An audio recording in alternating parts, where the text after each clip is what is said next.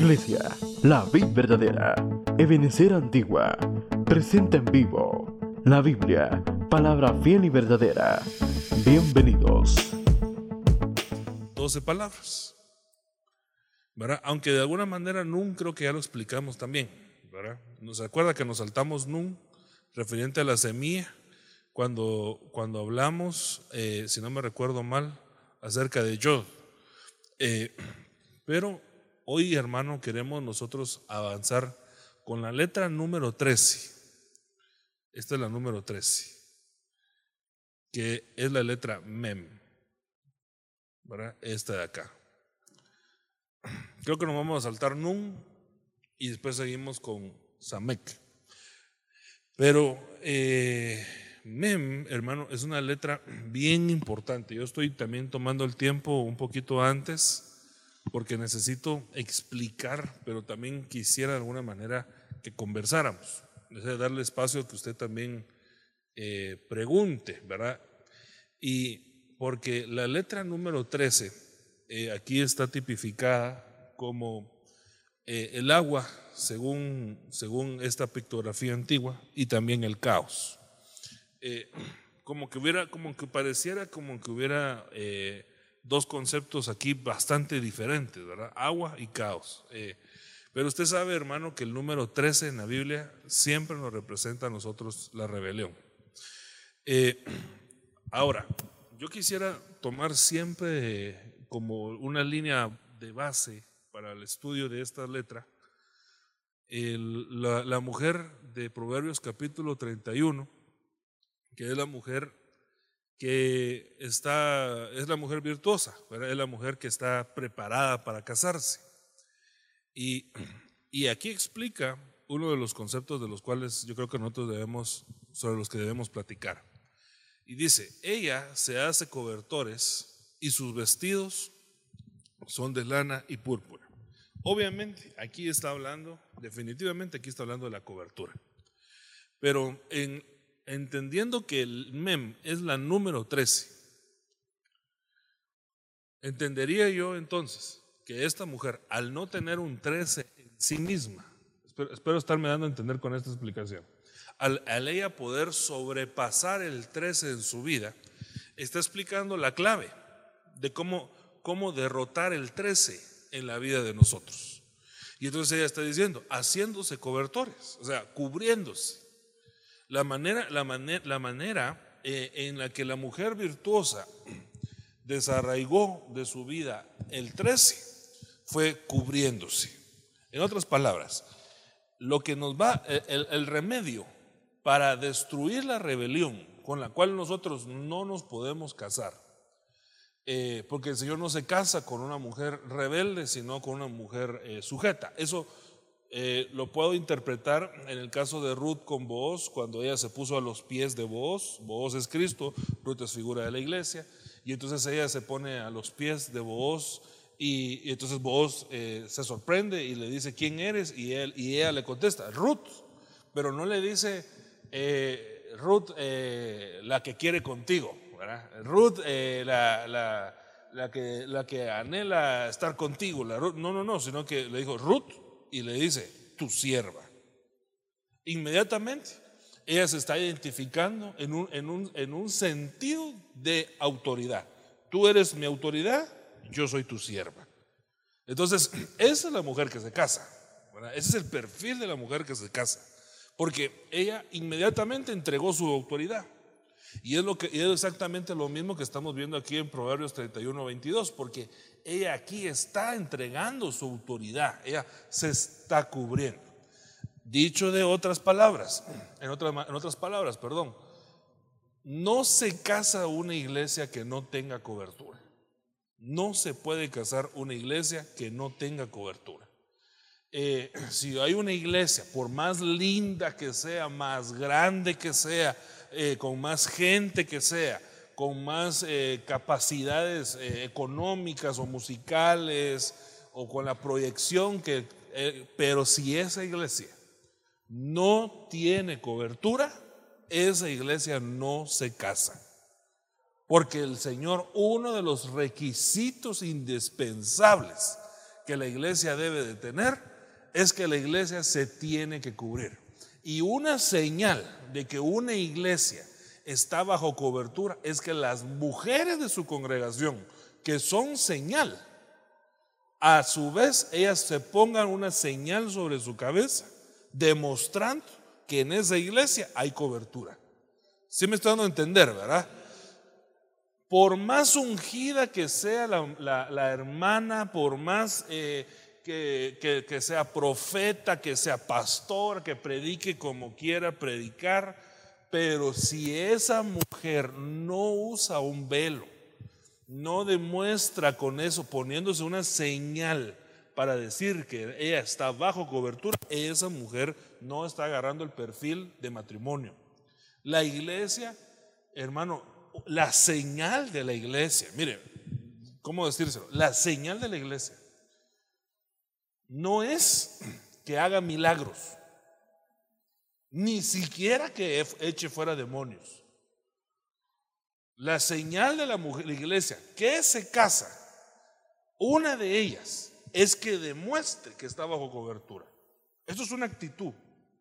No solo decir que uno está bajo un ministerio o que pertenece a ministerios tal y tal o a ministerios de Benecer. No, no, no, no, no, no, no. Uno tiene que demostrar que está bajo sujeción.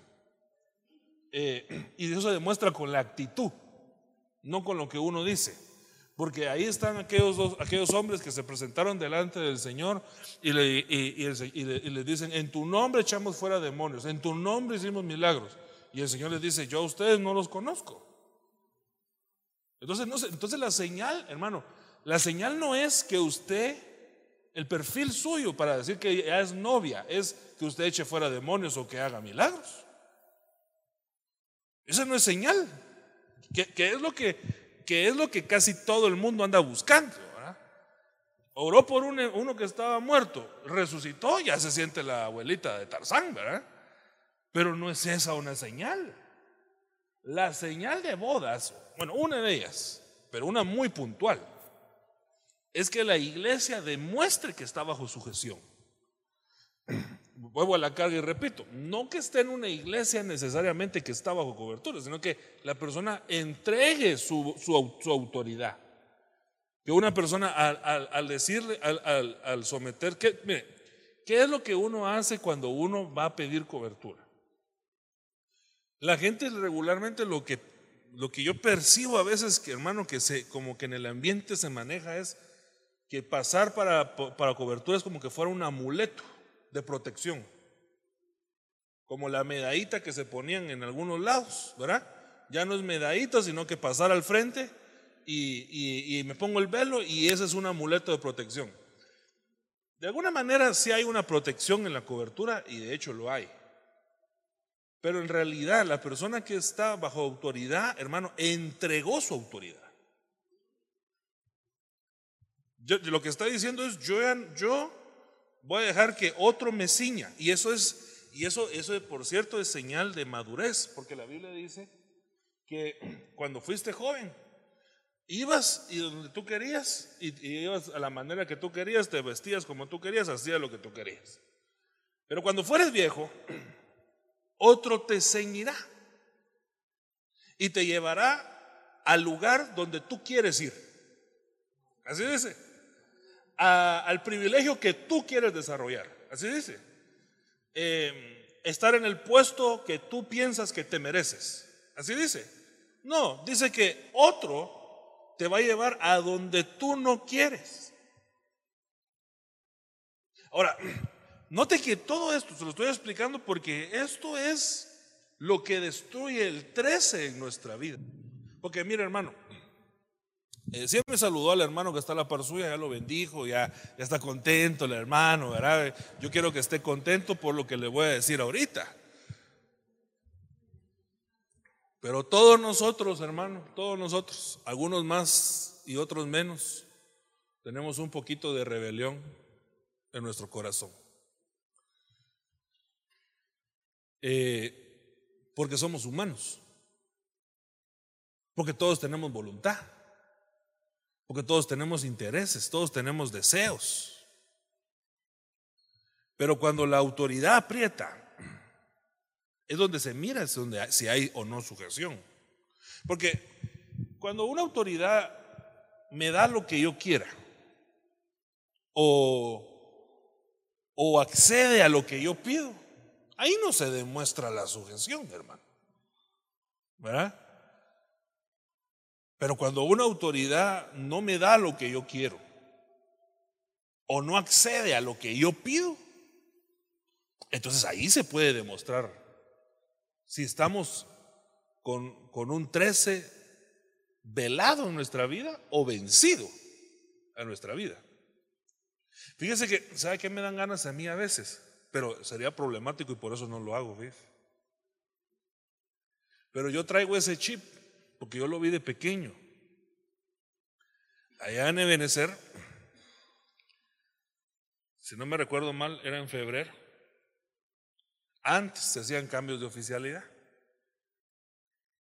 Y uno sabía, hermano, que ese día todo el mundo le quitaban el privilegio. Y que si, y que si, y que si le iba bien a uno, le daban otro privilegio o le mantenían el que tenía. Eso no lo hacemos aquí, sería problemático. Pero a mí a veces me dan ganas de hacerlo, fíjese. Pues, ¿Sabe por qué? Para ver qué hay en el corazón. Para ver si, mire, pues, para ver si, si eh, aquel que, que le... Y si la misma sujeción que él demandaba, ahora la demostraría. Me dan ganas de hacerlo, fíjese. Pero no lo vamos a hacer. Mejor deberíamos de aprender por las buenas, ¿va? A, a rendir el 13. Pero notemos, hermano, que estos cobertores son los que nos ayudan a nosotros a sobrepasar el caos de la letra MEM. Ahora, me, llama mucho la atención que también MEM represente el agua, eh, según lo que vimos acá, porque definitivamente, hermano, es en la palabra donde nosotros vamos a poder salir adelante. Eh, para, hacer, para vencer el 13 en nuestra vida. ¿Por qué Dios le interesa tanto vencer la rebelión en nuestra vida? Porque usted se recuerda que lo, que lo primero que se dio antes de la creación, hermano, eh, nuestra, por así decirlo, fue una rebelión en los cielos. Y que de ese caos, hermano, se originó una gran serie de problemas. Entonces, miren lo que dice Apocalipsis capítulo 13 y verso 18. Yo quiero atacar desde, este ángulo el número 13. ¿Desde qué ángulo? Desde el ángulo del agua, desde el ángulo de la palabra, para extirpar el 13 en nuestra vida y pasar la letra 13 y llegar a la letra 14 eh, bien ministrados. Entonces miren lo que dice. Aquí hay sabiduría. El que tiene entendimiento que calcule el número de la bestia, porque el número es el de un hombre y su número es 666. Fíjese que aquí aparece un versículo bastante eh, particular, porque en la numerología de Apocalipsis aparecen dos números negativos. aparece el número 13 que representa la rebelión, pero también el número 18, que es un 6 más 6 más 6. Y entonces en este verso, hermanos, se está describiendo el número de la bestia, el 666. O sea que lo que está dando aquí a entender es que aquí hay, hermano, encriptado el perfil del falso profeta y del anticristo, están encriptados en estos números. E, e, en, el movimiento, en el movimiento de lo que procuran las tinieblas están encriptados dentro de estos números. Ahora, entonces, de aquí nosotros tenemos que sacar algo bien particular, yo se lo quisiera mostrar.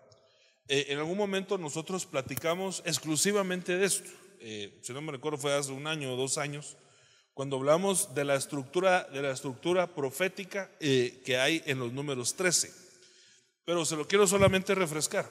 Pero en la Biblia, esta estructura, es un tema que nuestro apóstol ha enseñado, aparecen 17 libros en el Antiguo Testamento que no tienen número 13. A ver, hermano, ¿qué, qué es lo que estoy diciendo? Ayúdenme, por favor. No, estos libros proféticos no tienen rebelión en el Antiguo Testamento. Eh, hay tres libros que tienen número 13 y número 18.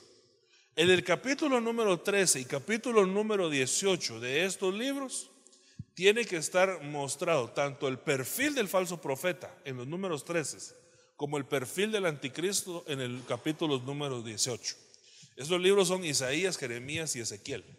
Esos, esos tres libros, vuelvo, repito, para no perder a nadie, son libros que tienen tanto el capítulo número 13 como el capítulo número 18.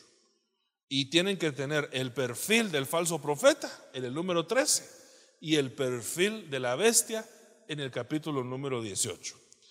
Del Antiguo Testamento, no me estoy saliendo del Antiguo Testamento, del Antiguo Testamento hay dos libros que tienen número 13 sin capítulo 18. Y esos son Oseas y Zacarías. Pero hay 12 libros que no tienen número 13. O sea, esos son los 12 libros. Ese es el gobierno de Dios, en donde los profetas no mostraron un capítulo número 13. Simbólicamente hablando, encriptadamente hablando, según lo que leímos en Apocalipsis 13, 18, eh, aquí hay sabiduría, calculen. Eso fue lo que nos dijo a nosotros la Biblia. Jeremías, escrito en el libro de, Lamentaciones, Daniel, Joel, Amós, Abdías, Jonás, Miqueas, Nahum, Habacuc, Sofonías, Ageo y Malaquías, son libros que no tienen el número 13. O sea, hasta ahí a ellos no les llegó la rebelión. Entonces, yo no voy a hablar de estos 12 libros, porque de eso ya hablamos hace unos años. Eso ya, ya lo platicamos en, algunos años. Yo quiero hablarle de los libros que sí tienen número 13 eh, en el Antiguo Testamento. Ahora, bueno, esto es mejor se lo después. Entonces, aquí están, yo, yo le hice un, aquí necesito que saque sus Biblias, hermanos. Hoy, eh, enciendan ahí las computadoras, los celulares, las iPads, eh, abran sus Biblias, todo, todo lo que tengan ahí, porque no vamos a leer solo porque sería muy extenso el tema. Yo lo que quiero es sacar el perfil del número 13 en el Antiguo Testamento, leyendo todos los libros que tienen capítulo número 13. Eh, y, qué es lo que pasó en el capítulo número 13. ¿Por qué? Porque entonces de esa manera brotamos, hacemos brotar cuál fue la rebelión. Ya que entendemos cuál fue la rebelión, porque esa actitud quedó plasmada en el número 3, entonces podemos entender por medio de la palabra y el Espíritu cómo vencer al 13 en nuestra vida. No sé si me están dando a entender. Se lo voy a volver a repetir para que me quede bastante claro cómo estamos, cómo estamos manejando este estudio. Vamos a leer los capítulos números 13 del Antiguo Testamento. Amén. Porque queremos hacer brotar cuál fue la rebelión en cada uno de esos capítulos. Y, ahora que entendamos por qué, esa, por qué eso quedó marcado por el 13, por qué esa actitud quedó marcada por el 13, entonces entender cómo, cómo no hay que accionar y cuál es la administración de qué es lo que no tenemos que tener para vencer el 13 en nuestra vida. ¿Me estoy de entender, hermanos amados? Me ayuda, pero necesito sus Biblias. Porque no vamos a leer los capítulos, porque entonces se nos volvería el tema muy extenso. Yo necesito que usted aquí, eh, pues, eh, tome la responsabilidad de, de, leer esto en su casa, si, si, hay algo que lo que mencionamos acá no, no lo tiene tan fresco. Y ahorita pues solamente nos crea, ¿verdad? Pero como buen veriano, vaya a su casa y vamos a ver si, si, lo que dijo el hermano es cierto. Ah, sí, aquí está, mire. No me cuentió el hermano Rodrigo, dice, ¿verdad? Pero ya eso ya lo revisa usted en su casa, porque si no, no me va a dar tiempo de abarcar todos los libros del Antiguo Testamento que tienen tres. Yo solo le hice el resumen. ¿Sí, hermanos amados? Y el discipulado haga lo mismo, ¿verdad? No se va a poner usted a leer los capítulos 13 porque se va a caer en Génesis. Ya no va a pasar, ya no va, y sí tenemos que avanzar, porque si no ya, no, ya no avanzamos. Bueno, ¿qué pasó en el libro de Génesis? Capítulo, capítulo, perfecto hubo una separación entre Lot y Abraham. ¿Se recuerda? ¿Se recuerda de ese pedazo de la historia? Y si no se recuerda, pues por eso le pedí que sacara su Biblia. Ahora, Lot, hermano, cuando se separa de Abraham, eh, involuciona, pero, pero no vayamos todavía hasta ahí. Solo pongamos nuestra mente ahorita en esa parte de la historia y, y analicemos. Analicemos, porque aquí tenemos que calcular, tenemos que analizar. Que tenga sabiduría, que calcule. Bueno, demostremos que Dios nos ha dado sabiduría, analizando esto por el Espíritu y no con el entendimiento humano. Hermanos amados, ¿cuál es el perfil del número 13 según capítulo 13 de, de Génesis? Hay una división. ¿De qué manera? Mire pues, volvamos a la carga, volvamos a la carga. Dígale al hermano que está en la par tenemos que analizar, dígale, tenemos que analizar esto. Esto lo tenemos que analizar, ¿sí? Amén. Sí, me va a ayudar, ¿verdad? O me va a dejar solo que yo solito me mate aquí y miro qué hago. O me va a ayudar. Va, gracias hermana Sarita, por lo menos usted me va a ayudar, ¿verdad? Ok, ahora solo dígale al hermano que nos va a ayudar, pero por el Espíritu, hermano, hombre por el Espíritu. Hoy, va. Ahora le vuelvo a preguntar. ¿Qué brota de acá? ¿Qué, qué, qué, qué, salió del capítulo 13 de Génesis? Ok. Sí, hay una separación, pero se recuerda que a Abraham Dios le dio una instrucción. ¿Sí? ¿Cuál fue la instrucción que Dios le dio a Abraham? Sal de Ur de los calderos, deja tu familia. Pero Abraham no le hizo caso a Dios completamente. Porque a Abraham le metió alma a la instrucción de Dios. Eso no está en el capítulo 13. Pero lo que estamos viendo en el capítulo 13 es la consecuencia de esa desobediencia. Entonces, ¿qué es lo que le quiero llevar? ¿Cuál es el punto que lo quiero llevar? Que en sí la separación no es la rebelión. En el caso, en el caso, en el caso de Abraham. ¿Por qué no puede ser la rebelión en el caso de Abraham la rebelión?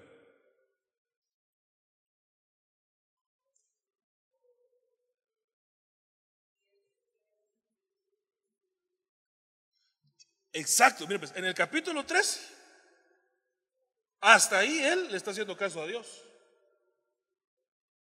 Antes no, entonces la, la el perfil acá no es la separación, porque esa separación ya se la había pedido Dios a Abraham hace mucho tiempo.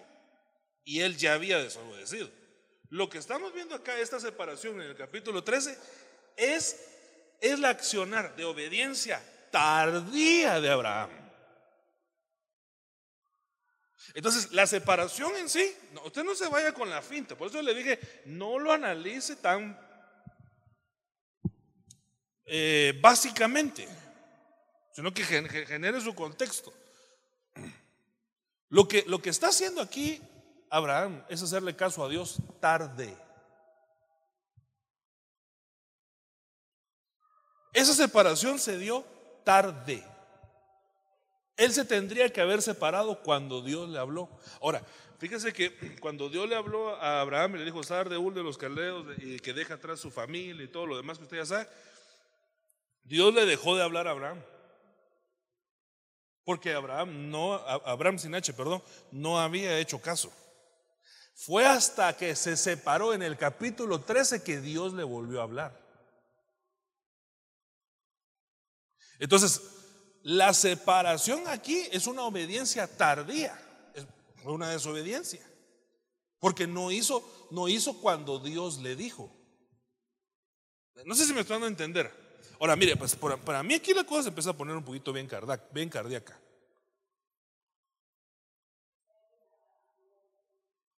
Exacto. Sí, hubo una desobediencia a Dios que se vino, que se vino a manifestar hasta el, hasta el capítulo número 13 cuando él le, le hizo caso a Dios. Ahora, aquí es donde se pone un poquito complicada la cosa. Espero estarme dando a entender, hermanos. Pero mire, Aquí es donde se pone complicado, le digo yo, porque yo lo que veo es que Abraham salió tarde, o sea, y le hizo caso tarde a Dios. Y eso es, y eso es un prototipo de desobediencia, diagonal, rebelión en contra de Dios.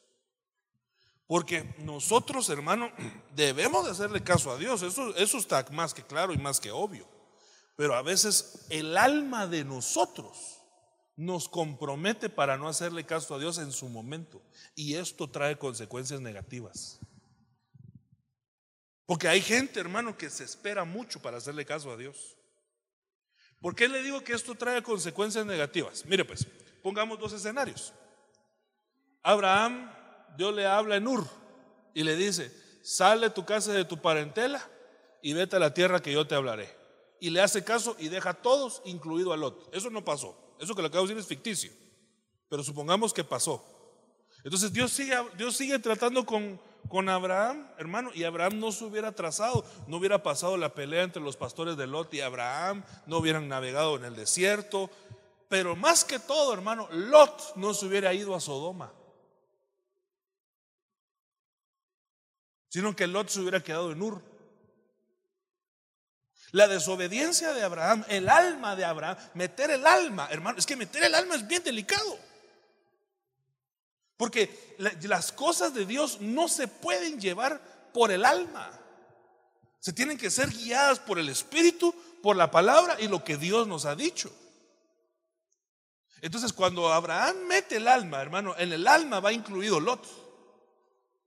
Y, y es cierto, Abraham le hace caso a Dios, tarde pero lo hace caso. Gracias a Dios que le hizo caso. No estoy diciendo que, bueno, hasta hay un dicho que dice más vale tarde que nunca, ¿ah? por lo menos le hizo caso. Pero el haber involucrado el alma y haberse tardado en obedecer a Dios trajo consecuencias negativas sobre Lot. Porque entonces ahora Lot está parado en el desierto y Abraham le dice, mira, eh, seguimos peleándonos, entonces mejor eh, mira, mira hacia una tierra que te guste y entonces yo me voy a ir para el otro lado. Y entonces sale la rebelión, ya no de Abraham, sino de Lot. Ese sería el segundo punto. Y entonces él mira, hermano, hacia, hacia Sodoma y Gomorra y lo mira como el huerto de Dios y se enfila hacia Sodoma y Gomorra. Entonces, aquí hay un principio que yo, sobre el cual yo quisiera que nosotros platicáramos. Definitivamente usted ya sabe que hay que hacerle caso a Dios. Pero lo que yo le quiero trasladar es que cuando Dios habla, hermano, no podemos nosotros demorar en hacerle caso al Señor. Porque hay gente, hermano, que lucha con su alma para hacerle caso a Dios. Y eso puede ser, no es un absoluto, pero puede ser que atraiga consecuencias negativas por salir tarde a obedecer a Dios.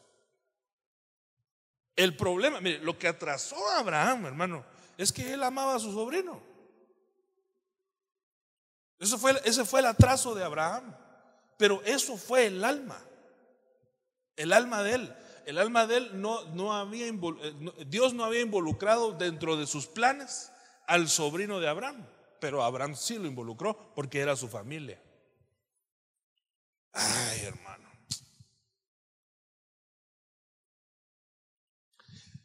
Le puedo decir algo,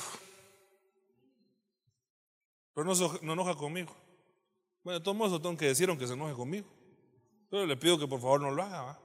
Pero mire, ¿no será, hermano, que a veces tú te atrasas en obedecer a Dios por culpa de tu familia?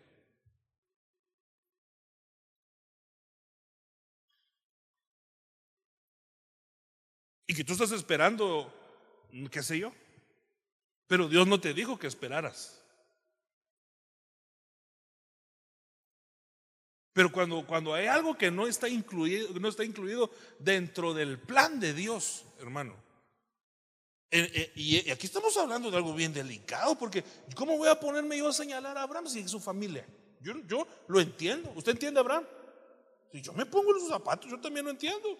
Sin embargo, sigue siendo una desobediencia contra Dios. Entonces, cuando incluso sea un tema tan delicado como nuestra propia familia, hermano, nosotros tenemos que guiarnos por el espíritu, no por el alma. Pero a veces yo veo, hermano, según la Biblia, que nos puede meter gol la casa de nosotros.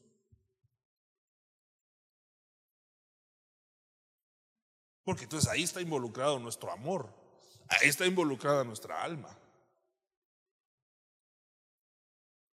Vuelvo a la carga, yo no estoy hablando de un absoluto, Lo que le estoy diciendo, puede ser, yo lo veo en Abraham. Abraham se atrasó por culpa de Lot, porque él amaba a Lot. Y eso le trajo consecuencias negativas después a Lot, porque al final de cuentas, hermano, Abraham tuvo que hacerle caso a Dios, a las cansadas, solo que ahora, en vez de estar en paz con Lot, como si hubiera quedado con él en Ur, ya estaban divididos y peleados. Entonces, de todos modos le hizo caso a Dios, solo que ahí sí perdiendo emocionalmente a su sobrino y mandándolo a Sodoma y Gomorra. ¿No hubiera sido mejor que le hubiera hecho caso a Dios desde el principio?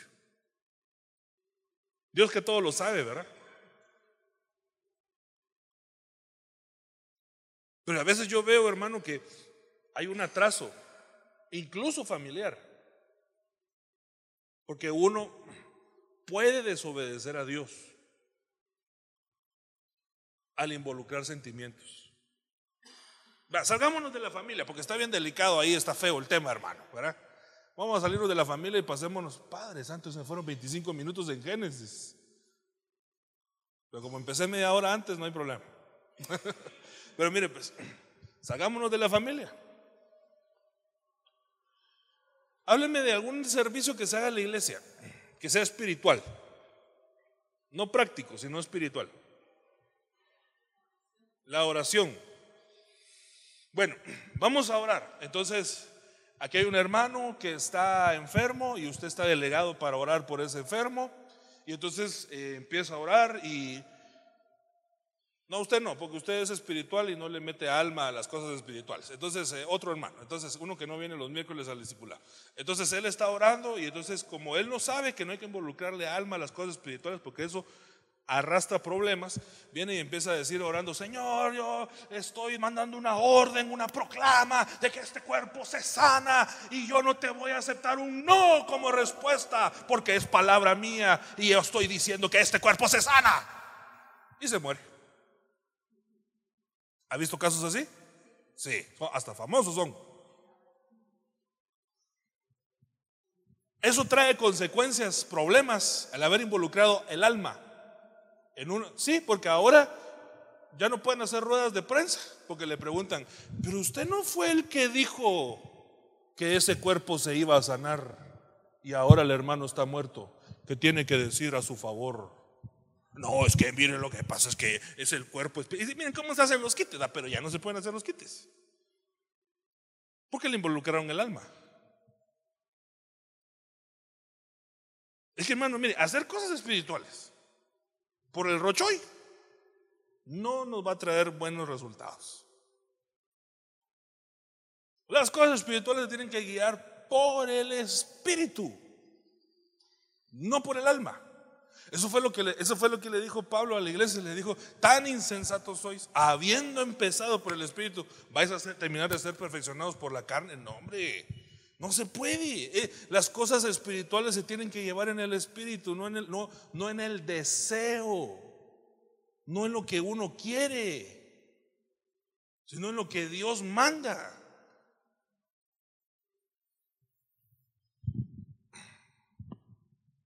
No, no, mejor no lo voy a decir, porque se me meter a problemas. Pero mire, pero, pero, pero, pero, pero, créame, hombre. Digo, me están grabando, mejor no, y no me quiero salir porque después me regañan que me salgo. Ahora, entonces hermanos, mire, primer punto, no podemos, no podemos llevar a hacer cosas espirituales por el alma. No se debe. Eso no es correcto. Nosotros todo lo que tenemos que hacer lo tenemos que hacer por medio del Espíritu Santo, guiando a nuestro espíritu. Si no, el resultado va a ser negativo. En el caso de Lot, lo que yo miro acá es que Lot, hermano, Lot no tenía bien, no, no miraba bien. Lot tenía un problema de visión espiritual. Porque entonces él mira hacia Sodoma y Gomorra. Y lo confunde. ¿Por qué confunde Lot Sodoma y Gomorra? Ayúdeme a analizar la vista de Lot. Ayúdeme. ¿Qué fue lo que él vio? ¿Qué manda? Vio verde, vio como que fuera el huerto de Dios. Acuérdense que él estaba en un desierto. Ah, mire pues, fíjese que, acuérdese que Lot estaba en un desierto. ¿Sí? Y entonces él dice, me pueden escoger. Mira para allá, más desierto. Mira para allá, arena. Y mira para allá, arena y desierto.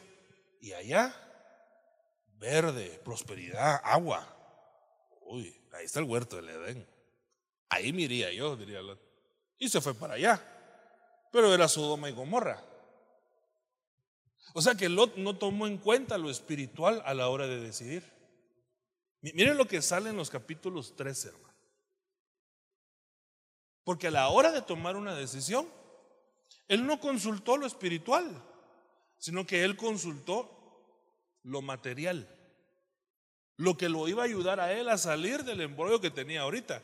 Pero eso que le iba a ayudar a salir del desierto no era huerto de Dios, era Sodoma y Gomorra. No sé si me estoy dando a entender. Entonces, mire, pues, ahora pongamos un ejemplo sobre esto. ¿No será entonces, hermano, que una de las maneras que manifiesta la rebeldía, la rebeldía, la rebelión en nuestro corazón es cuando nosotros tenemos que tomar una decisión, pero no la tomamos otra vez por el Espíritu, sino por lo que se mira? Está Samuel, hermano, ungiendo, ungiendo rey y entonces eh, se confunde con todos los hijos de Isaí, se recuerda la historia, ¿verdad? Y entonces llaman a David y entonces eh, Dios le dice, este es, pero cuando le explica que es David, Dios a Samuel le dice, porque yo no juzgo por como los hombres juzgan, porque los, hombres juzgan lo de afuera, mas yo juzgo lo de adentro, dice el Señor. O sea que la gente, la mayoría de la gente, se va con la finta de las cosas exteriores, materiales, y no saben que están escogiendo Sodoma y Gomorra. Pongamos un ejemplo, pero ayúdeme, porque usted me dijo que me iba a ayudar y hasta ahorita me ha ayudado, pero solo unos, unos pocos, y aquí hay muchos.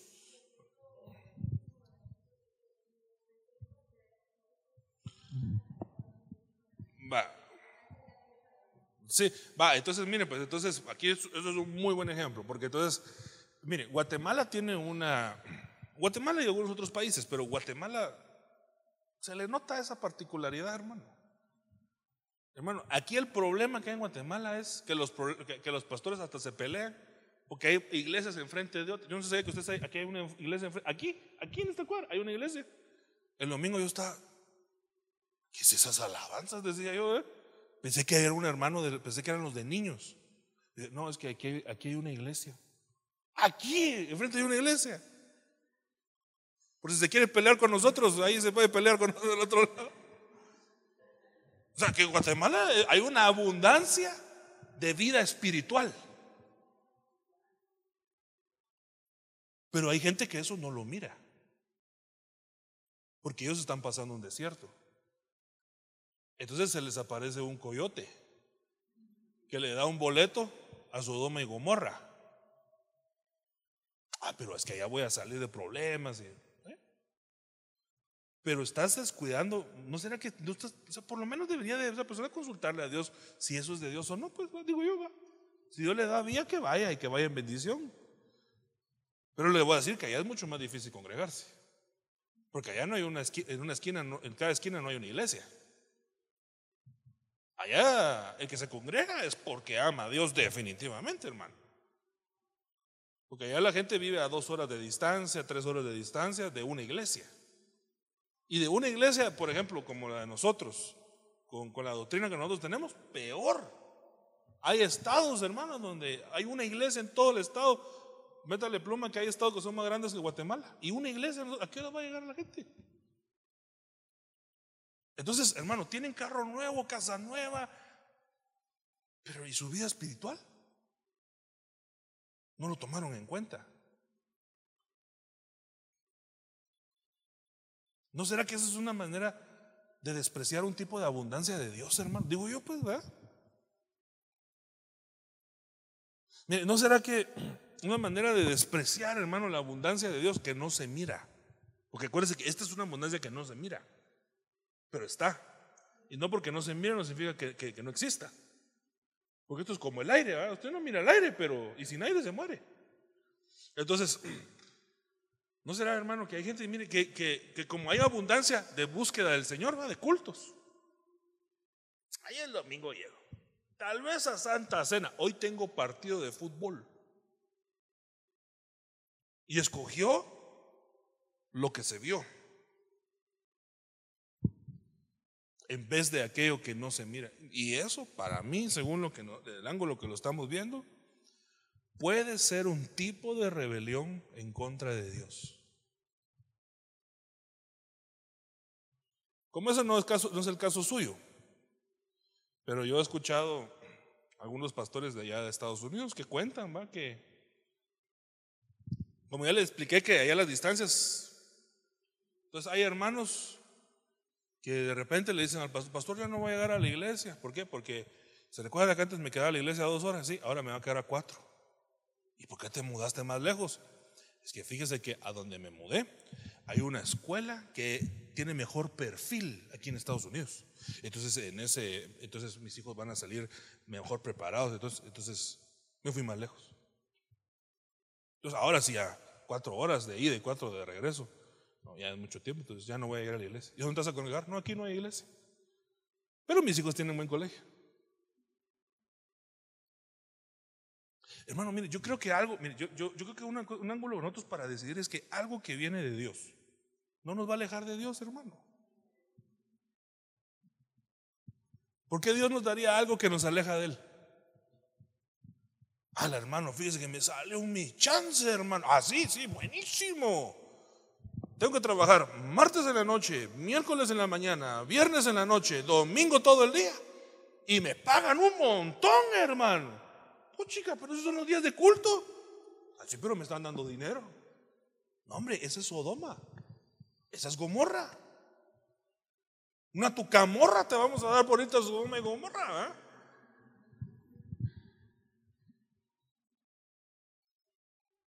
Pero es que me va a sacar del desierto. Sí, pero no será que Dios es el que te tiene en el desierto por lo que te platiqué en el tema anterior.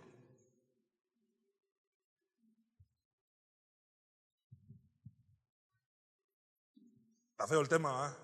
Pero como hay que sacar la rebelión, ¿va? ¿Y quién dijo que esto iba a ser bonito o fácil? Bueno, este solo es Génesis, hermano. Padre, solo me quedan 15 minutos. ¿Seguimos? ¿Seguimos? Está muy feo el tema. Mejor le hablo así, cosas de que todo lo que usted haga va a prosperar, todo lo que usted quiera eso va a ser, eso, eso O seguimos entrando a la Biblia. Le puedo poner palabras ahí humanistas de Daniel Javiv, de Paulo Coelho, para que se levante así usted todo emocionado. Se sienta empoderado. O mejor platicamos la Biblia. Y la Biblia, como es espada. Bueno, Éxodo. En Éxodo capítulo 13 está dando instrucciones sobre los panes sin levadura.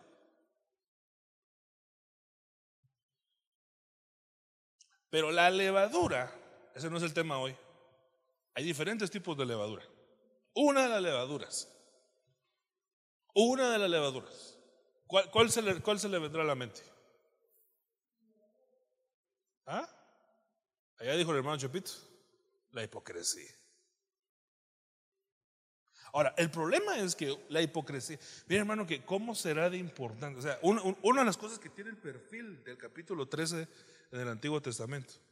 Una, una de las cosas, hermano, que, que es importantísimo para sacar la rebelión de nuestro corazón es que nosotros no nos escondamos en una máscara de hipocresía. Ahora, mire, pues, yo, yo sí quiero quitarme la hipocresía, hermano. Porque usted sabe que hipocresía es un hipopótamo en crecimiento. Ah, eso no. Vaya apuntando a ese rema, está bueno. ¿ah? ¿Eh? Pero mire, pues, hermano, eh, ¿por qué la gente pone máscara, se ponen máscaras de hipocresía. Ayúdeme. Analicemos, analicemos a un hipócrita.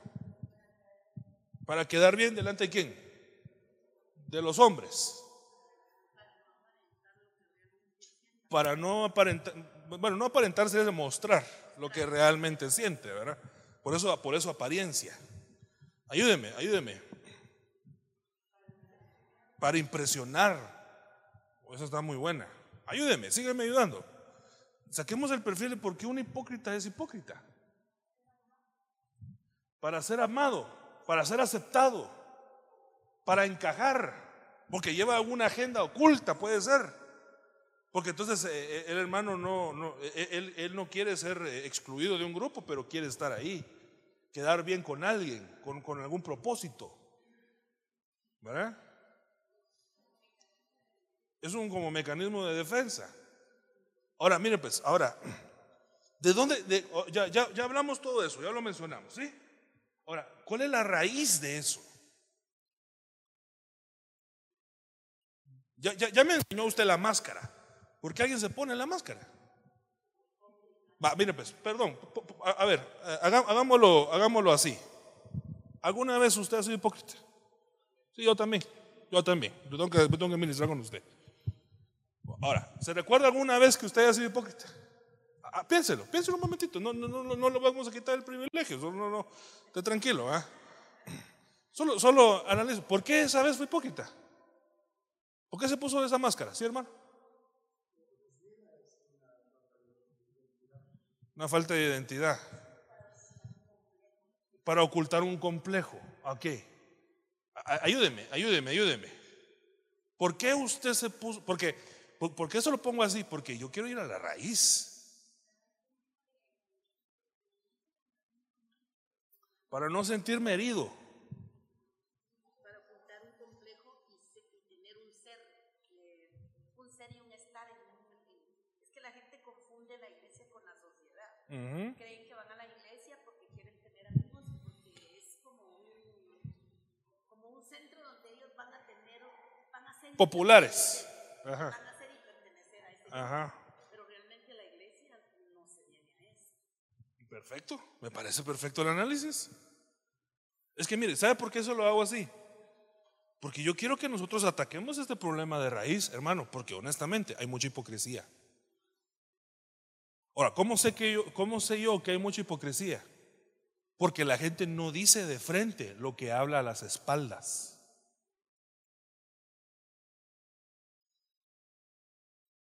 Entonces a las espaldas se disparan cualquier pensamiento. Pero cuando, se, cuando llega la persona de frente, se pone la máscara de la hipocresía. Ahora, ¿y usted por qué sabe que se habla a las espaldas? Porque hermano, yo leo la Biblia. Y en, y en Hechos capítulo 6, ese era el lío.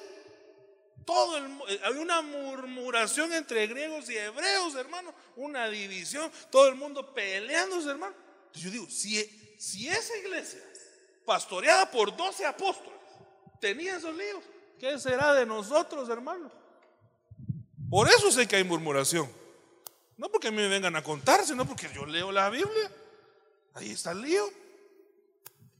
Entonces se tiene que quitar la máscara de la hipocresía, pero una de las cosas, hermano, es que uno tiene que ser transparente, franco, valeroso, para, para uno decir las cosas con buen espíritu cuando uno está en desacuerdo de algo. Porque, hermano, va, usted puede estar en desacuerdo de algo, pero en vez de hablar a las espaldas de alguien, uno debería de ponerse en un buen espíritu e ir a abogar y entonces llegar con la persona y decirle, mira, fíjate que tú tomaste esta decisión, pero yo te recomiendo tal y tal cosa. Si tú decides hacer otra cosa, está bien, yo no me voy a pelear contigo, yo no estoy en rebelión. Solamente te estoy contando este ángulo que tal vez tú no consideraste. Solamente, Dios te bendiga, se da la vuelta y ya no está peleando. Eso es mejor que hablar a las espaldas de la gente. No sé si me está dando a entender, hermano amado pero lo está haciendo con un buen espíritu. A, ver, si, me voy a entender con un buen espíritu, ¿a qué me refiero? Ah? O sea, que, el comentario va en pos de ayudar y no de destruir. Porque si la persona lo que hace es pelar, por ejemplo, a un hermano que dirige la alabanza, va, y, y siempre lo está ahí pelando y pelando y pelando y pelando, va.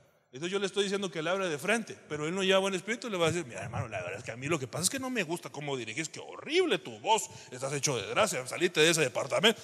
No, a ver, ese no es un buen espíritu, ahí lo está hablando por destruir. Pero si es para edificar, le va a decir de otra manera, ¿verdad? Eh, tal vez le va a decir, mira hermano, eh, tú tienes, Dios te usa, Dios te habla, Dios, pero tal vez te falta un poquito más de entonación. Yo que soy experto te lo puedo decir. ¿eh? Así porque si, se, si va a meter a hablar es porque sabe, ¿va? Porque si hermano, a mí no me venía a decir, a ver, hermano, es que el techo aquí, e, ese ángulo que puse, ah, momento, y entonces usted dónde sacó la ingeniería o la arquitectura? Ah, no, yo digo porque no me gusta. Ah, entonces no cállese, ¿verdad? Porque está hablando de lo que no sabe. ¿Verdad? Que a mí, a mí me pasa muy seguido, ¿verdad? Todo el mundo tiene una opinión de cómo se hacen las cosas. Pero nadie estuvo desde el principio trabajando las bases. Entonces, fácil juzgar los frutos del árbol cuando no se echó la raíz, ¿verdad? Ah, no, así uno va a hablar es porque sabe. Y si no, mejor calladito, ¿ah? Tiene buen pegue, diría mi mamá, Entonces, mire, entonces, una de las maneras de rebelión es la hipocresía. Yo lo voy a aceptar, ¿va? usted tal vez no lo quiere aceptar porque es hipócrita. Ah, no, no, no, ¿verdad? Pero mire, yo le voy a decir, yo he sido hipócrita, hermano. Yo he sido hipócrita. Y entonces yo veo en el capítulo número 3, hermano, que es una, es una de las luces que sale de la rebelión. Y yo no quiero ser rebelde. Porque yo sí quiero que a mí me ministren con mem, ser sellado y pasar a la siguiente letra. Usted también va. Bueno, entonces, tenemos que comer panes sin levadura. Acuérdense que un poco de levadura leuda toda la masa. Si somos un poco hipócritas, todo lo estamos arruinando. Levítico capítulo 13, instrucciones sobre cómo llevar la lepra. La lepra es el pecado, hermano. Ahí no me voy a detener mucho. Números. Ah, números es grueso. En números, si usted lee el capítulo de números así, Va a decir, aquí no hubo ningún, aquí no hubo nada rebelde. Pero en números se menciona al espía Setur.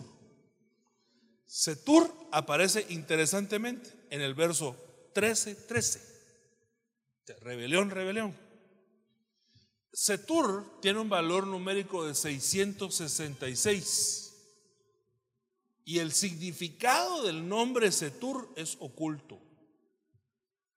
Ayúdeme. Hermano teólogo o teoloco, ayúdeme. Por favor, ¿qué es la rebelión aquí? Capítulo número 13, verso número 13, valor significado del número Setur 666, es oculto. Hay cosas que se hacen en oculto. La pregunta sería, ¿por qué habrá la necesidad de hacer cosas en oculto? Porque mire pues, usted hay cosas que hacen en oculto que no son malas y que las hace en oculto y espero que las siga haciendo en oculto. ¿Sí, ¿Sí sabe a qué me estoy refiriendo? ¿O no?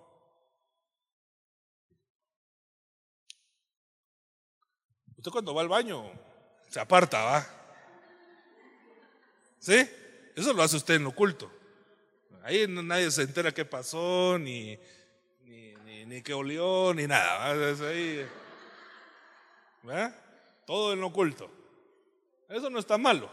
Ahí, por eso le decía, sígalo haciendo así en oculto. No, no vamos a meter ahí.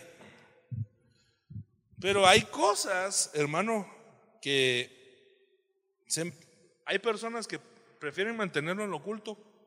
¿Por qué?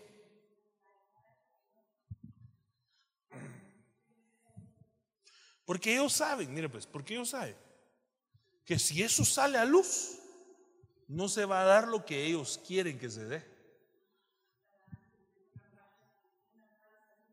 Puede ser. Mire pues, la Biblia dice, nadie prende una luz cuando se pone una luz y se pone sobre una luz, nadie pone una luz y la pone por debajo. O sea, usted enciende un foco en su casa, lo tiene en alto para que alumbre todo. O sea, lo que está diciendo la Biblia es, lo que es luz se manifiesta. Lo que es tiniebla se oculta. Entonces, en las iglesias hay gente que le gusta trabajar en lo oculto. Ministra en lo oculto, porque no tiene permiso, pero ministra. Eh, profetiza en lo oculto, no en lo público, porque él tiene una agenda atrás. Quiere que eh, aquella persona que él está hablando le reconozca como que es alguien que Dios le habla o que se ha puesto en alta estima o, o qué sé yo. Bueno, incluso nosotros, hermano, hemos tenido que deshacer eh, servicios de oración, ensayos que no estaban autorizados. Y que un grupo de hermanos que tienen el concepto guerrillero, porque si sabe cuál es la guerrilla, la guerrilla es un, un ejército paralelo, no, no, autorizado por el gobierno, se arman y nosotros también somos ejército, pero nadie los mandó como ejército. Entonces, eh, ah, mira, eh, reunámonos nosotros a orar, pero no vienen a los servicios de oración de nosotros. Eh, reunámonos en mi casa aquí a ensayar, pero no vienen a los ensayos de nosotros, porque son guerrilleros, son Setur. Setur tiene el valor numérico 666. Ahora, ¿en qué, ¿en qué, es lo que ellos incumplen? Que nadie los, nadie los mandó. Y el que no, y el que no lo, el que no se mandó, hermano, no fue enviado. Y como no fue enviado, hermano, no, no, tiene distancia para llegar y los va a terminar recogiendo. Porque usted se recuerda que uno de los cuatro jinetes, hermano, era un arquero que venía, era un arco, pero venía sin flechas. Y las flechas son los hijos. Entonces él viene recogiendo flechas que se lanzaron solas. No es, la, no es aquella flecha que estuvo en la aljaba del valiente y que el valiente tensa el arco y lo tira. A ese lo enviaron. Y llegó lejos cruzó los aires, voló en lo espiritual. La flecha que se tira sola se queda tirada. Entonces vienen los cuatro jinetes, agarra el arco y se lo mete y dice, esta flecha que se lanzó sola es mía. Y se la roba a Dios. Es el 666. ¿Qué es lo que le estoy diciendo, hermano? Hermano, mire, por más que Dios le hable, Dios lo use, tenga dones, enhorabuena, dele en lo público, manifiéstese, no, no endemoniado, sino que muestre lo que Dios le ha dado. Pero no se mande solo. No deje que la gente le vaya a hablar cosas a usted solo. Y, es gente que nosotros no hemos enviado. Mire, yo por eso, incluso los discipuladores los mando con uniforme. No sé si me harán caso, pero ahí a ellos, si no me hacen caso, y que se miren ellos con, con las potestades, ¿verdad? Porque yo los mando uniformados para que para que la gente sepa que esa es una flecha enviada y que no están ahí levantados solitos, sino que ellos están enviados con todo el respaldo de este ministerio porque son discipuladores de este ministerio. ¿Verdad? Entonces por eso lo hago así, para que la gente los identifique. Pero si llega alguien, hermano, eh, eh, ¿a qué venís, hermano? Te, vengo a leer, eh, a estudiar contigo la palabra. Ah, Setur. 666, oculto. Usted ahí sí mándelo a volar. Aquí en lo ocultito te cuento un corito y usted trancase y lo manda de regreso. Deuteronomio, ah, Deuteronomio capítulo 3, si leamos los hermanos. Ya se me acabó el tiempo, Padre Santo. Ah, pero tengo media hora. ¿ah? ¿Sí me aguanta media hora más, no? ¿O se va a revelar? Esa hora, eh, leamos Deuteronomio capítulo 13. Es que mire, en Deuteronomio capítulo 13 aparece el perfil del falso profeta. Antes de que leamos Deuteronomio capítulo 13, eh, no, me, no me conteste a mí, no me conteste a mí. Amén. ¿Y por qué me está contestando si no me conteste? Pregúntele al hermano que está a la par suya. Pregúntele, hermano, ¿cuál es la señal de un falso profeta?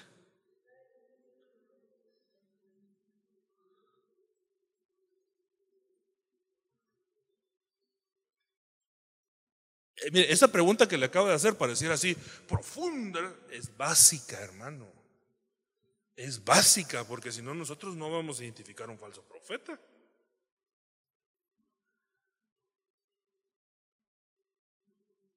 No lo estoy, no quiero avergonzar a nadie, lo que quiero es ayudarlo. Que usted tenga una herramienta para saber cuál es el perfil de falso profeta. ¿Alguien se anima a decirme qué fue lo que le contestó al otro hermano? No tiene cobertura. Mm, es una buena señal, sí. ¿Qué? Ah, mire, mire, mire esta, que no se cumple lo que profetiza. Leamos Deuteronomio capítulo 13. Leamos.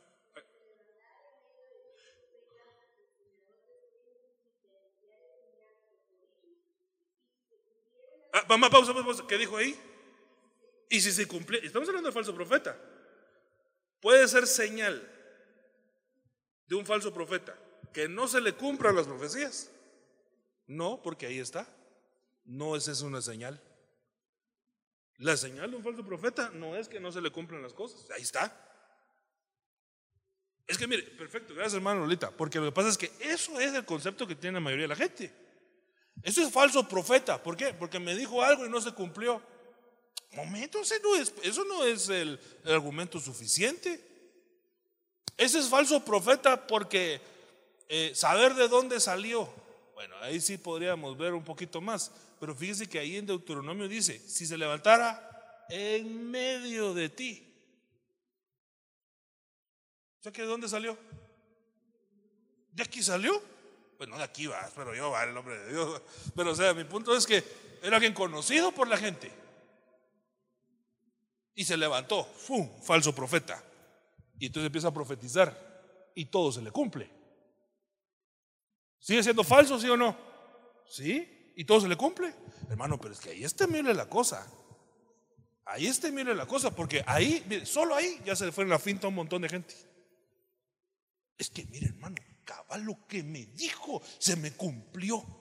Cabal, me dijo, cabal lo que estaba viviendo. Me dijo, hermano, mire, yo eh, vi tuve un sueño y así dice el Señor. Cabal, cabal, hermano, ese es un siervo de Dios.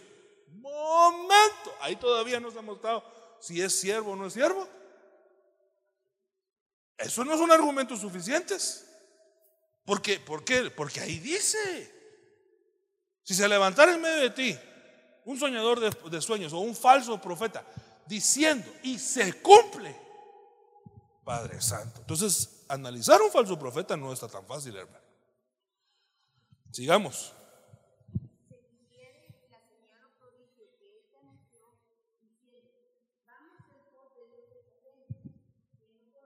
Ahí ya, ahí ya salió el peine. ¿Qué es lo que hace un falso profeta? Va a desviar al pueblo. Va a desviar al pueblo dirigiéndolo hacia la Navidad. Uy, Padre Santo, hoy sí se me salió los. Pero si no dice que los lleva en pos de dioses ajenos, va a desviar al pueblo en pos de la idolatría o de la egolatría que él tiene de sí mismo y le rinden culto al ministro y no a Dios. Va a desviar al pueblo en pos de un Dios que se llama Mamón y a ellos, hermanos, lo que hace es que los dirige a que ellos tengan un anhelo de consumismo y esa es la doctrina de la falsa prosperidad. Entonces, hermano, ya poniéndonos así, los tacos por de frente. Yo creo que los falsos profetas abundan. Porque dirigen al pueblo, el corazón del pueblo, no hacia Dios, sino hacia los dioses. Esa es la señal del falso profeta.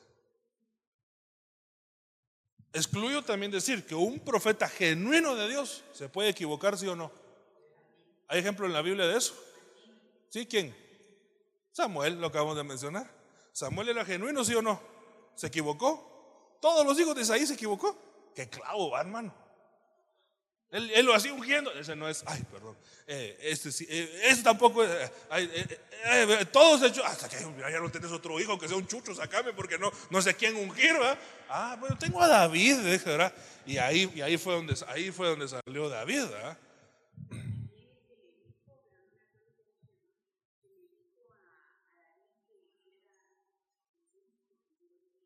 Sí, o sea, mire, hay, hay, hay profetas que son genuinos que tienen un margen de error y eso no los hace menos profetas. Es que le, explico eso porque la mayoría de la gente entiende que un falso profeta no se le cumple lo que dice, pero eso no es la señal.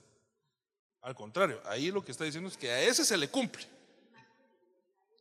Es peligrosísimo, pero es básico. Por eso le digo que es básico porque la gente, todos deberíamos de entender esto, para no irnos con la, para no irnos con la finta. Es que hermano, mira, ese tiene los ojos abiertos, todo me lo, todo, es que es exactísimo. Momento, hay que ver hacia quién dirige. ¿Hacia Dios? ¿Hacia sí mismo? ¿Hacia otros dioses ajenos?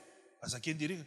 Yo veo que un profeta genuino de Dios, Juan el Bautista, se para a señalar al Cristo que vendrá. Nunca se señaló a sí mismo. Yo, dice, de verdaderamente los, los bautizo en el agua, pero el que viene detrás de mí, estaba predicando a Cristo, Él los bautizará en el Espíritu Santo y fuego del cual yo de él no soy digno ni aún de atarle las correas de sus zapatos. Sea, estaba diciendo, no me sigan a mí, sigan a Cristo. Esa es la señal de alguien, de un ministerio genuino de Dios, que dirige el corazón de la gente hacia Dios, no hacia sí mismo, ni mucho menos otros dioses. Vamos, estamos claros, estamos claros ahí. y hay muchas otras cosas, ¿verdad? Pero por cuestión del tiempo, hermanos, tenemos que ir así. Ah, ya me faltan un montón de libros del Antiguo Testamento. Josué. En Josué capítulo 13 se le están hablando de las tierras que no han conquistado. Eres tú ya viejo y no has conquistado tierras. Mira, hasta ahí, hasta este punto, ¿qué se le viene a la mente?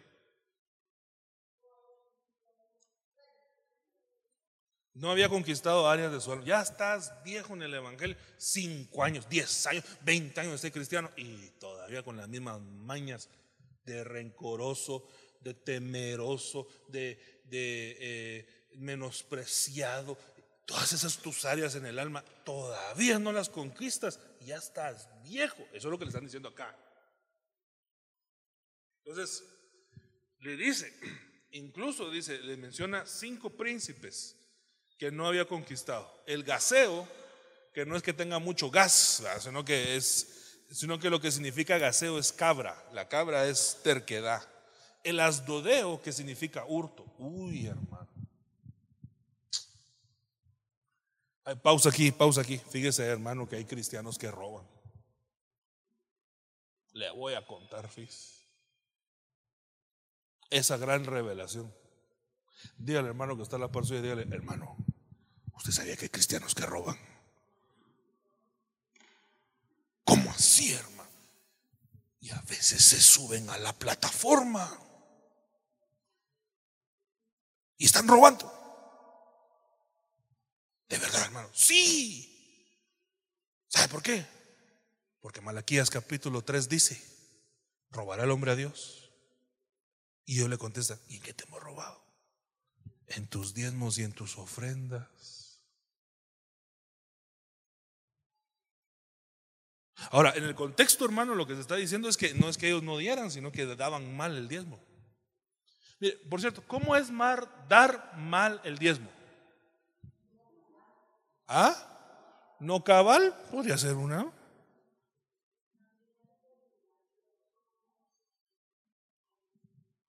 Podría ser porque no es primicia. Es lo último de la milicia. Entonces cuando recibe el cheque, hermano, se va ahí a la calle ancha y compra y, y, ay, ay, el diezmo, el diezmo, el diezmo, el diezmo eh, apártame ahí un poquito del diezmo porque si no, eh, mala onda, va. pobrecito los pastores. Ah, se le está dando a los pastores, se le tiene que darle a Dios, no a los pastores. Entonces viene él y no lo dio bien. Entonces, le puede robar a Dios. Estoy siendo claro, ¿ah? que, robar a Dios no significa que no necesariamente no le está dando el diezmo a Dios, sino que se lo está dando mal. Porque en el contexto uno mira que Israel no es que no diera el diezmo, sino que lo daba mal, no sabía dar y por eso constituía en un ladrón. Ahora, el que no da el diezmo ese está peor que un ladrón. Ese sí está en la calle de la amargura, avenida de desesperación. Eso es dar mal el diezmo, porque no, porque no, no es el, la hermana dice darlo a los pobres, no ese es el principio. No ese es el principio, porque el diezmo es reconocimiento de autoridad a Dios por medio de la autoridad que Dios ha delegado. Entonces, el que le está dando el diezmo a los pobres, dice, es que los pobres lo necesitan más. Es que esto no es un tema de necesidades. Esto es un tema de con quién cumple uno, con Dios o con los hombres. Es el que cumple con los hombres. Hermano, si vamos a cumplir con los hombres, entonces sí, démoselo a los pobres. Pero no es ese el principio. El principio es cumplir con Dios. Entonces, cuando uno le da a Dios, le dice a Dios, Dios, tú eres mi autoridad y reconozco al ministro que me cubre como autoridad. El que se lo da a los pobres le está diciendo al pobre, tú eres mi autoridad pobre. Y como lo que cae sobre la cabeza desciende sobre las barbas, está poniendo por su cabeza a sí mismo un pobre y lo que atrae es un espíritu de pobreza. Sí, hermana.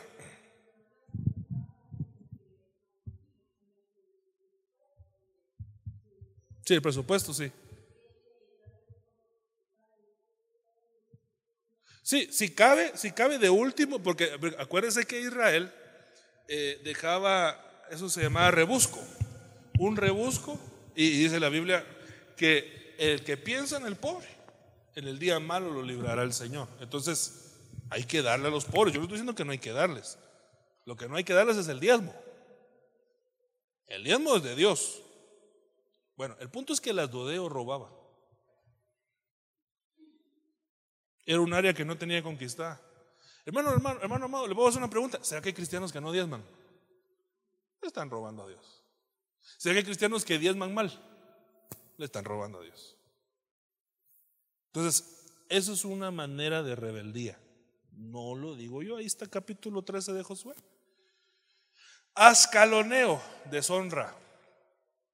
¿Usted cómo puede deshonrar a alguien? Ay, tengo que ir rápido. ¿Ah? Hablando mal de, hermano, hay, hay cristianos que hablan mal de otras personas, están deshonrando, Dios no ha conquistado esa área en su vida. Geteo, el Geteo es, es Gat, donde venía Goliat. Y Goliat, uno de sus significados es montón de basura, ese es el pasado de la gente. Ecroneo, emigración. Ah, la gran chica, hermano. ¿Emigración qué es? Es la gente que no es estable, hermano. Entonces las cosas en la iglesia no son como le gusta, entonces migra. Eh, no me gusta este departamento, migro. No me gusta este trabajo, migro. Sí, no me gusta la congregación, migro. me peleé con el pastor, no es estable. Es un área de las 13 que tiene que ser conquistado. Jueces, bueno, en jueces nace Sansón. Jueces capítulo 13 nace Sansón. Y Sansón, hermano, eh, no vamos a ahorita hablar de Sansón porque se nos va el tiempo en Sansón, pero solo así rapidito. ¿Qué, qué, quién recuerda usted de Sansón? Un par de cositas. ¿Quién era Sansón? Un juez. ¿Y de qué manera? ¿Cuál era la característica que describe a Sansón? Ah, pero esa es la mala. La buena era nazareo y eso lo desarrollaba en su fuerza. fue llamado a la consagración y él constantemente se rebelaba en contra de Dios yendo a pecar, yendo a pecar, yendo a pecar, yendo a pecar. Primero de Samuel aparece Saúl entregando el holocausto cuando Samuel le dijo que lo esperara. Ahora, cuando usted lee, cuando usted lee el capítulo 13 de Primera de Samuel, hermano, lo que está pasando ahí es que viene Saúl y dice, se me está desesperando el pueblo, se me va a ir. Si se recuerdan, leámoslo, busquémoslo, por favor. Eh, eh, eh, ahí está. Saúl está a cargo del pueblo, el pueblo, el pueblo está. Samuel dice: Espérame, cuando yo venga, yo voy a levantar el holocausto. Y se va Samuel. Y cuando regresa, ya Saúl se le había adelantado. ¿Alguien lo tiene ahí, no?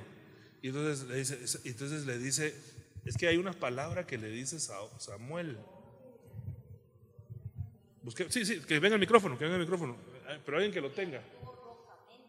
Es que le dice eso, dice que, actuó, eh, no sé si es locamente la palabra que usó, La locura, la insensatez. Neciamente. ¿Lo tenés tú ahí, Tania? Sí, léetelo, por favor, ahí está el micrófono. Y Samuel dijo a Saúl, has obrado neciamente, no has guardado el mandamiento que el Señor tu Dios te ordenó, pues ahora el Señor hubiera establecido tu reino sobre Israel para siempre. 13:13. 13:13, vaya.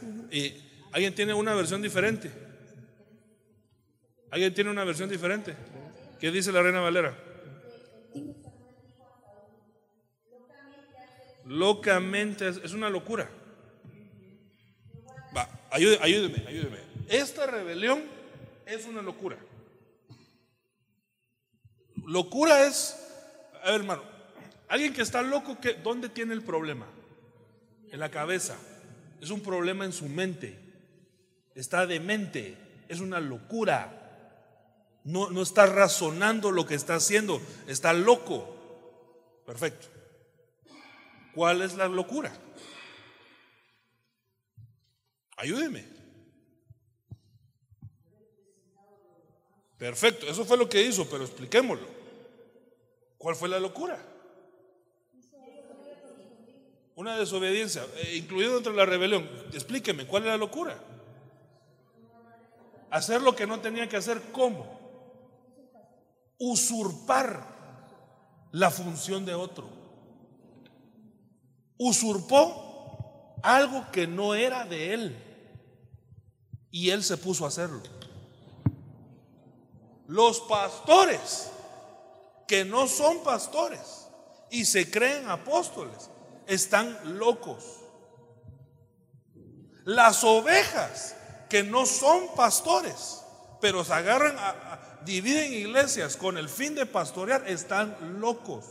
Están en una rebelión. Tienen un problema de cordura porque están usurpando un puesto que no es de ellos. Y hay gente que se le mete el patín que es algo, hermano. Y entonces se van en pos de ello, usurpando, usurpando, usurpando, usurpando cosas que no les han dado. Es una locura, ¿sí, hermano? Ah, pausa, pausa, pero y por eso le quitaron el reino, por esa locura, sí. A mí se me venía que muchas veces eh, los pastores toman alguna decisión X, y nosotros de abusivos pensamos en, como el problema está en la mente, que no estamos de acuerdo con esa decisión, es como que estuviéramos usurpando el lugar de ellos diciendo no estoy de acuerdo. Metiendo opinión, digamos, en algo, sí, sí puede ser una manera de usurpar, ¿verdad? Yo hubiera hecho tal cosa, sí, pero tú no eres. Es, es que volvemos al punto, va, miren pues se cae, usted supo que ahorita se murió un basquetbolista famoso y eh, un helicóptero se cayó. Entonces ahora todo el mundo dice, ay, ¿cómo no hizo el, el, piloto de ese helicóptero tal y tal cosa? Pero volvemos al punto de, ¿y la gente es piloto de helicóptero? Eh, no, yo pienso que se. No, entonces no se trata de que uno piense. Es que uno tiene que saber o serlo.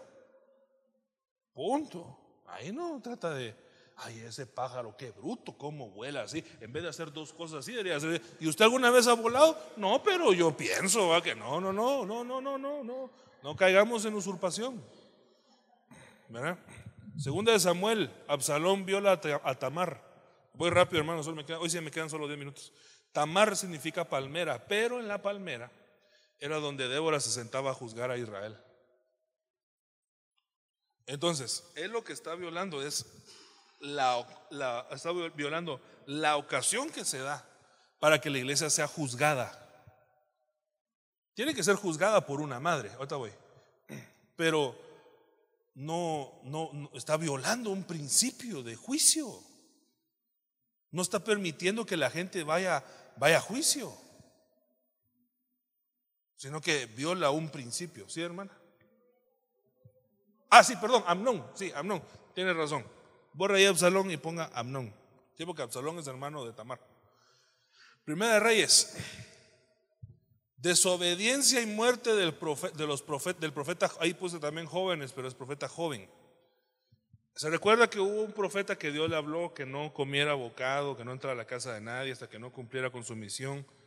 Y entonces un profeta viejo escuchó eso y entonces le puso una trampa al profeta joven y le, le dijo, a mí Dios también me habló y hizo que el, el profeta joven desobedeciera la instrucción de lo que Dios le había hablado. Esta es la gente, hermano, mire, que cambia de opinión de lo que Dios le habló por escuchar el consejo y la opinión de personas ajenas al mensaje de Dios. A mí me, a mí me ha pasado, hermano, que yo a veces estoy oyendo unas cosas y yo digo, Padre Santo, ¿verdad? Y, entonces, hermano, por ejemplo, hermano, ¿y por qué dejaste de diezmar? Es que fíjese, hermano, que mi esposo me dijo que no diezmara. Pero si tú diezmas, ya diezmas. Sí, pero es que él me dijo y tú sabes que eres mi... ¿Y usted se acuerda qué le pasó al profeta? Joven, salió un león a devorarlo y él iba en un burro, me acuerdo yo mal, si no me acuerdo mal, ¿va? Y el burro, la carne de burro no le gustaba a ese león, solo la, y, y fíjese hermano que solo lo mató, no se lo comió. Por desobediente. Entonces, no, no desobedezcas la voz de Dios en principios de las cosas de Dios por estar oyendo gente que no tiene nada que ver con lo que Dios te habló o con lo que está escrito en la Biblia, ¿verdad? Segunda de Reyes. Uy, tantas cosas que platicar, hermano, y tan poco tiempo. Elías muere sin sucesor. Ay, ese Elías, qué bárbaro. ¿Cómo se muere sin sucesor? Ah, sí, momento, momento, momento, momento, momento. Hermano, ¿y tú tienes sucesor? Sí, perdón. Ay, Dios, ¿qué Dios está pasando a mí con los, con los nombres? Sí, porque Elías lo arrebatar. Eso me pasa por ponerlo de memoria. Mira. Es Eliseo. Eliseo es el que muere sin suceder, porque Elías no se murió. Elías se lo llevaron arrebatado. A ver, hermano amado, una cosita acá. Tú tienes sucesor. Mis hijos. Yo estoy hablando en cosas espirituales, hermano. Es que mire, pues, tener un sucesor es preparar a alguien para el puesto que uno ejerce.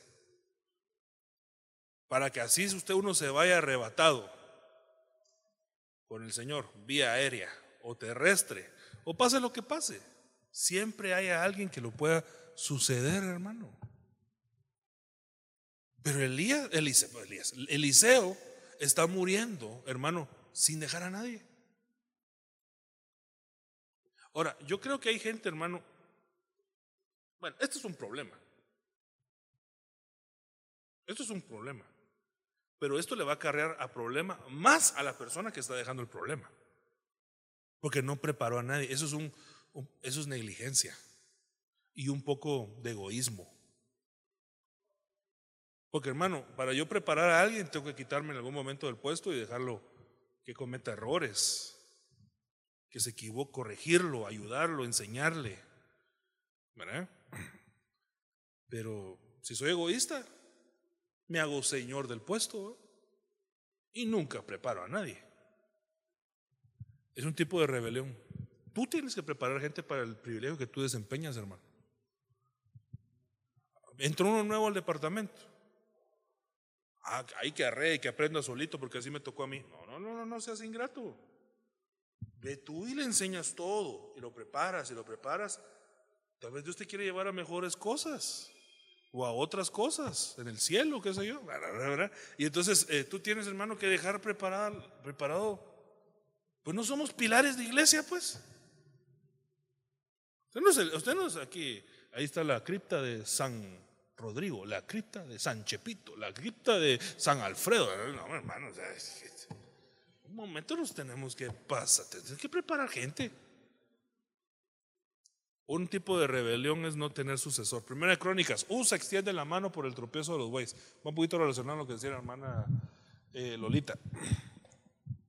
Eso ya hemos platicado abundantemente, ya, ya voy más rápido, solo me quedan cinco minutos. Segunda de Crónicas, Jeroboam. Jeroboam significa el que se opone al pueblo. Ya le expliqué que el Señor Jesús se encontró en el monte con el diablo, el tentador y Satanás. Y Satanás significa opositor. El diablo significa acusador. Y el tentador, tentador. O sea, es una trinidad diabólica. Jeroboam aquí representa a Satanás. Pero se está oponiendo al pueblo de Dios. Hermano, en la iglesia, mira cómo hay gente que se opone a las cosas de Dios, hermano. Y ese tipo de rebelión. Entonces se puso a su señor, su cobertura, a Abías, haciendo dos, y, porque él llevó una instrucción y él se opuso. De hecho, dice literalmente que se lo opuso en el verso 6. Ahora, una de las cosas que hizo Jeroboam, no en este capítulo, pero que va en el perfil de Jeroboam, es que hizo dos becerros de oro para que el pueblo no fuera a adorar a Jerusalén. Explíqueme eso. ¿Usted se recuerda? Mire, pues, ay Señor, el tiempo. Mire, si se recuerda que Israel está dividido en dos el reino del norte y el reino del sur, Israel y, Judá. Y ambos tenían reyes. Pero Jerusalén, del lado de Judá, hermano, ahí estaba el lugar de culto. Entonces los de Israel, que se quedaron en el otro reino, tenían que viajar a Jerusalén, al otro reino, para hacerle culto al Señor, porque ahí fue donde el Señor dijo que se había que hacerle culto. Entonces viene este tipo, Jeroboam, y dice, si la gente se me va al culto allá, a mí me va a mermar el pueblo porque todo el mundo va a querer estar donde está Dios. Entonces voy a levantar dos becerros para que la gente se quede aquí cómoda en, eh, en este reino y no se me vaya para otro lado. Ya le expliqué cuál es el sentir de Jeroboam, cuál fue la idea de él. ¿sí? Ahora explíqueme eso, pero aterrizado a, a nosotros. ¿A qué? Acomodó a la gente y dice la hermana, sí, vamos bien, pero distracciones para el pueblo. No, todavía no estoy muy convencido. Está pensando en sí mismo más que en el culto de Dios. Porque él dice, se me va a ir la gente. ¿Verdad? Eh, yo tengo que disipular. Dígame un nombre de algún lugar donde no tengamos discipulado. Sí, ahí seguramente no tenemos discipulado. En Parramos no tenemos. él es un discipulador y le tocó Parramos. Y sabe que eh, eh, en, Parramos, pero de repente a mí se me mete la locura de abrir otro discipulado en Parramos y hay dos al mismo día. Entonces él dice, ah, no va a llegar nadie a mi discipulado. Entonces lo que voy a hacer es que voy a llevarle hamburguesas a todos. Así obligo a la gente a venir a mi discipulado. Ah, como yo tengo cierta injerencia en los privilegios, el que no venga a mi discipulado, lo siento. Porque el mío es el que donde sí truenan los chicharrones. En los demás, el mío es el bueno. Esa es la actitud de Jeroboam. Porque él, hermano, él lo, que, él lo que quería era atraer a la gente hacia sí mismo y no perder a la gente. No si me está dando a entender. Él no le importaba que la gente buscara a Dios o no la buscara él. De hecho, no le importaba ir en contra de una instrucción de Dios, por eso le puso dos becerros a la gente. Y los acomodó, con tal de no perder. Eh, eh, ¿Sabe qué, hermanos? Miren, eh, entrando en lo del acomodación, acomodamiento que decía Tania. Hermanos, el partido, hay partido final el domingo, venga a la iglesia, le vamos a poner el partido aquí. Pero venga, y entonces alguien que es espiritual le va a decir, pastor, ¿y la prédica? No, yo sé, pero no seas carnal, no, seas legalista. Si no, la gente va, todo el mundo va a ver el partido, lo va a ver en su casa, mejor que venga a la iglesia, es más espiritual. No, hermano, está poniéndole becerros a la gente para que la gente no se le vaya.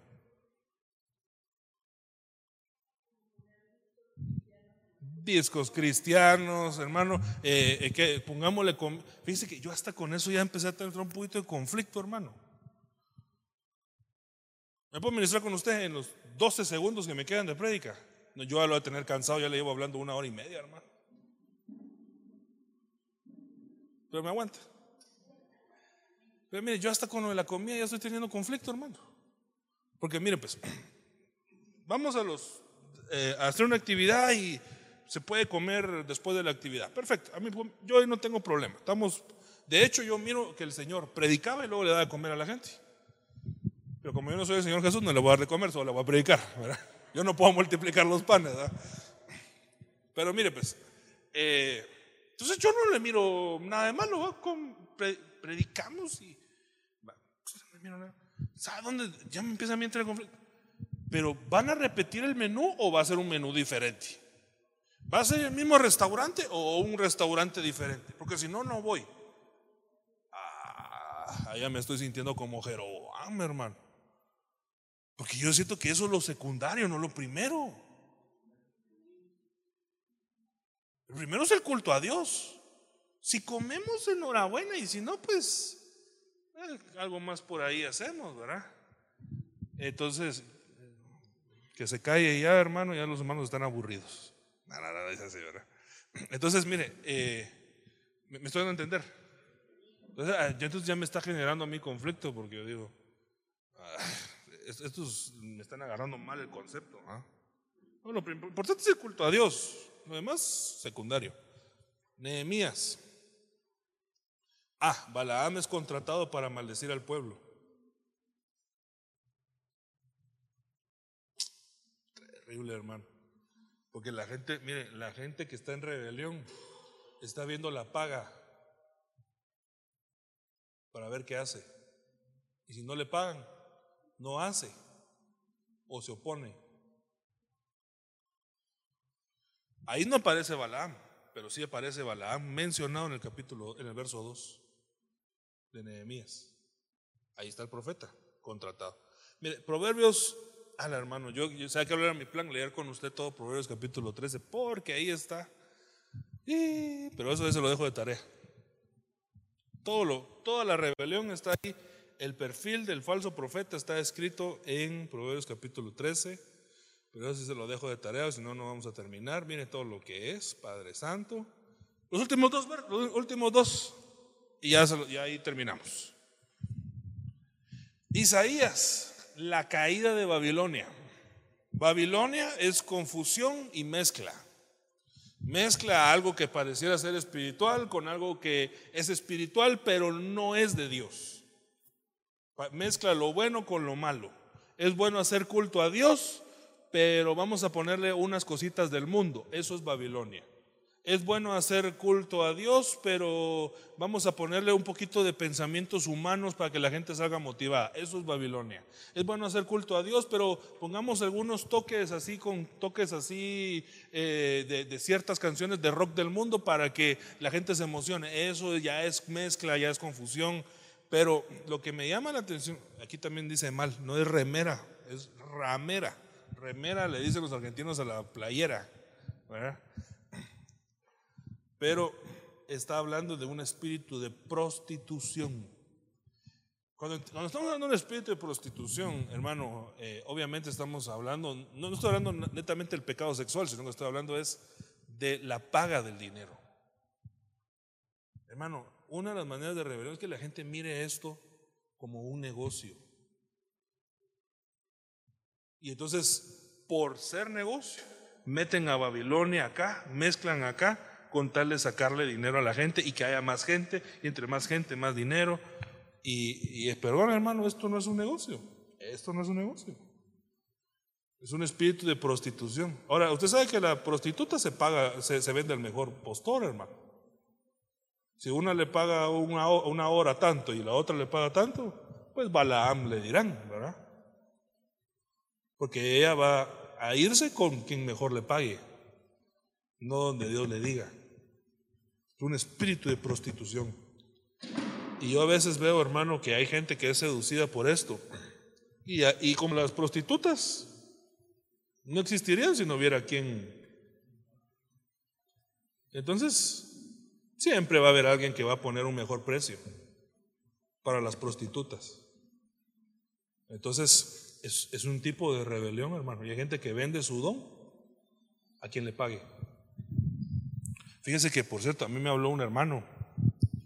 Eh, me dan ganas de decirle el nombre, pero mejor me lo voy a guardar. No es de este país, ni de este planeta, es de Marte. Y entonces, eh, él le habló a sus, él es un pastor, y le habló a su congregación y le dijo, miren hermanos, eh, a los jóvenes, yo les agradezco que vengan a ensayar y todo, pero yo algunos de ustedes ya los estoy viendo que ya pasó la hora de inscripción de la universidad y ustedes no se están metiendo a la universidad. Y yo les voy a, les voy a sacar de un error. Esto no es un negocio. De la alabanza ustedes no van a vivir. Ustedes tienen que ir a estudiar. No porque sean mejor, porque si no, ellos lo que, el, pronóstico de ellos era prepararse mejor como músicos y que un, famoso los agarrara y, ir por todo el mundo dando conciertos. ¿Ah? Sí, pero no, ni predicando, sino que y, dando conciertos. Y él me dijo, mira, yo le hablé, porque él dice, yo tengo muy buenos músicos. Pero le digo, pero esto no, ustedes no van a vivir de esto. Y me contó el caso, me dijo, fíjate que hay un hermano que es de, la misma región, no, de la misma, no es del ministerio, es de la misma región, es un eh, músico buenísimo. Y lo agarraron, pero él tiene un problema así de sobrepeso. Entonces, lo agarraron, se lo llevaron a giras en todo el mundo. Pero como él no supo controlar sus sobrepesos, las rodillas se le vencieron. Y entonces ahora él está inhabilitado, no puede levantarse de la cama.